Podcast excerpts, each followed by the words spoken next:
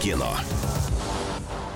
Всем привет, с вами Дмитрий Блинников, и это «Как в кино». В ближайшие минуты расскажу о самых интересных событиях из мира российского и мирового кинематографа. На неделе были объявлены номинанты 79-го «Золотого глобуса», который состоится несмотря на скандалы и бойкоты. Планета Аракис так красиво на закате.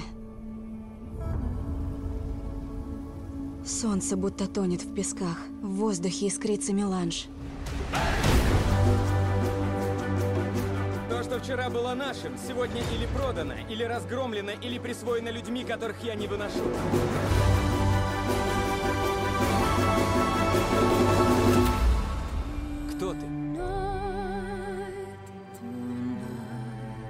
Кто же попал в заветный список номинантов? А там есть что посмотреть. Например, фильм «Дюна» режиссера Дани Вильнева и «Вестсайская история» Стивена Спилберга. В категории «Лучший драматический фильм» на победу вместе с «Дюной» претендуют картины «Белфаст» режиссера Кеннета Брана и «Кода. Ребенок глухих родителей» режиссера Сиан Хедер. Конкуренцию им составят «Король Ричард» Рейнальдо Маркуса Грина и «Власть пса» Джейн Кэмпион. В номинации «Лучшая комедия или мюзикл» вместе с «Вестсайской историей» за победу поборются фильмы «Сирано» Джо Райта и «Лакричная пицца» Пола Томаса Андерсона. На «Золотой глобус» в этой категории претендуют также «Тик-так бум» Лин Мануэля Миранды и «Не смотрите наверх» Адама Маккея. Оба до Мурманска. На пол не плевать, в туалете не свинячить. Счастливого пути. Кстати, стоит отметить наличие в номинантах на лучший зарубежный фильм картину российско-финского производства «Купе номер 6». Рене Зеглер в возрасте 20 лет стала самым молодым номинантом в актерской категории комедии или мюзикле. Больше всего номинаций получили картины «Белфаст» и «Власть пса». Ну и куда же без самого обсуждаемого сериала конца года. Корейская игра в кальмара будет претендовать на награду в категории «Лучшая драма». Но я бы правильнее сказал «Дорама», они по-корейски называют их так. Начнем игру.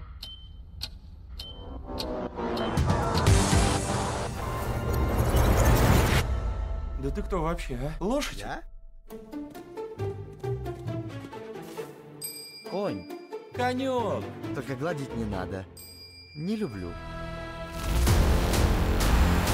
Тьма, к тебе взываю. Даруй мне помощника, чтобы осуществить задуманное. Василису похитили. Привет, я Макс, а это моя семья. Все вместе мы едем к бате на юбилей. Так, ну что, поехали? Кстати, наш зритель любит не только нестареющую классику, но и к новым российским проектам весьма лоялен. Российские фильмы «Конек Горбунок» Олега Погодина, «Последний богатырь. Корень зла» Дмитрия Дьяченко и «Батя» Дмитрия Ефимовича вошли в тройку лидеров по зрительским запросам в 2021 году. Наиболее востребованным сериалом, кстати, стал третий сезон проекта «Бывшие», говорят данные профильного сайта кинотеатр.ру. Рейтинг сериалов учитывал проекты телеканалов и платформ, премьера которых состоялась с 1 января по 1 декабря 2021 года года. В десятку лидеров также вошли Чикатило, мультимедийные платформы ОККО, Хрустальный, онлайн-кинотеатр Океон, Угрюм река Первого канала и Вампиры средней полосы видеосервиса Старт. Помнишь сказки, которые я тебе в детстве рассказывала? Я их наизусть помню. Хорошо, что помнишь, потому что это не сказки. Эксперты с большим удовольствием и немалым удивлением констатируют победу онлайн-платформ над телеканалами. Если еще по итогам 2020-го в итоговой десятке большинство мест принадлежало телесериалам, то на этот раз видно, что все отечественные платформы работают не зря. И их оригинальный контент пользуется большим спросом у нашей аудитории. Спасибо пандемии. Хе-хе. В итоговой десятке только у двух сериалов были исключительно телепремьеры, хотя и Первый канал и Россия-1, как известно, имеют собственные цифровые платформы, и только два проекта выпускались онлайн, а уже через несколько месяцев выходили на телевидении. Остальные же стали результатом огромной работы, проделанной российскими продюсерами и менеджерами видеосервисов, отметил главред сайта кинотеатр.ру Жан Просянов. В топ зрительских запросов по российским фильмам также попали Девитаев Тимура Бекмамбетова и Сергея Трофимова, Родные Ильи Аксенова, Мажор фильм Максима Полинского и Николая Булыгина, а также пара из будущего Алексея Нужного, ну и другие картины. И это не может не радовать.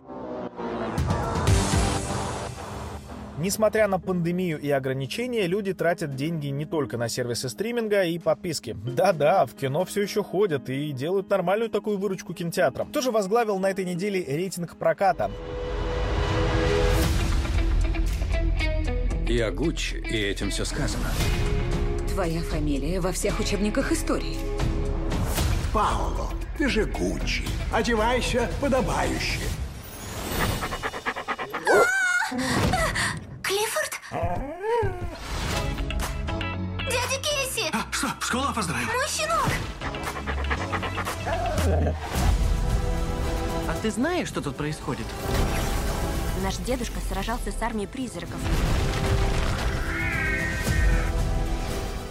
Дом Гуччи по-прежнему стоит во главе улицы отечественного проката. В России картина Ридли Скотта собрала за этот уикенд почти 150 миллионов рублей, доведя общую кассу до 407 миллионов. Вторую строчку занял дебютант этой недели «Большой красный пес Клиффорд». Он собрал 88,9 миллиона рублей. Третье и четвертое места уверенно держат новые «Охотники за привидениями» 58,7 миллиона рублей и анимационный проект Disney Encanto 46,4 миллиона рублей.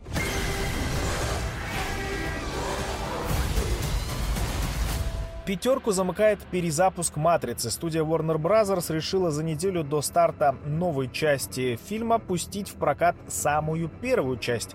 Фильм прокатывался в залах IMAX, что позволило ему собрать приличные 16,5 миллионов рублей. Ну, не «Властелин колец», конечно, но как промо «Матрица. Воскрешение» отлично, я считаю.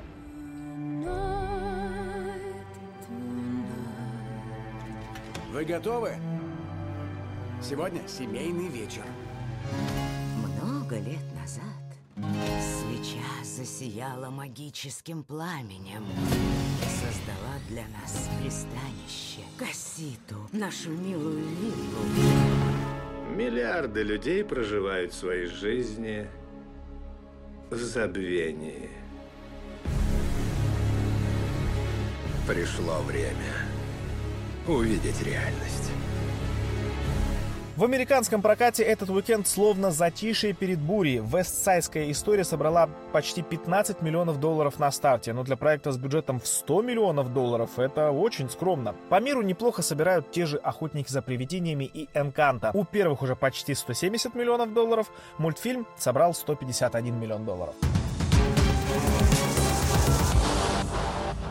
Помучили вас немного цифрами, касса кассы, а вот какие картины я лично с нетерпением жду в прокате, так это «Матрица воскрешения» и «Человек-паук. Нет пути домой». Фильм Ланы Вачовски уже вызывает уйму вопросов. Чего ждать? Каков нынешний Нео? Новая «Матрица» — это вообще что? Продолжение или что-то другое? Приоткрыл тайну последнего вопроса один из авторов Дэвид Митчелл. Фильм действительно хорош. Я не могу рассказать, о чем он, но могу объяснить, чем он не является. Это точно не очередной сиквел, а что-то автономное. Тем не менее, он содержит в себе все три предыдущие матрицы, и это действительно изобретательно. Это поистине красивое и странное творение. По последнему трейлеру, что появился на прошлой неделе, складывается ощущение, что акценты воскрешения переводятся с Нео на Тринити. Я помню это место.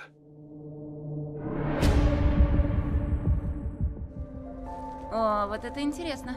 Похоже, Паркер умеет гипнотизировать женщин так же, как паук самок паука. Все, хорош. Слушаюсь, мой господин паук.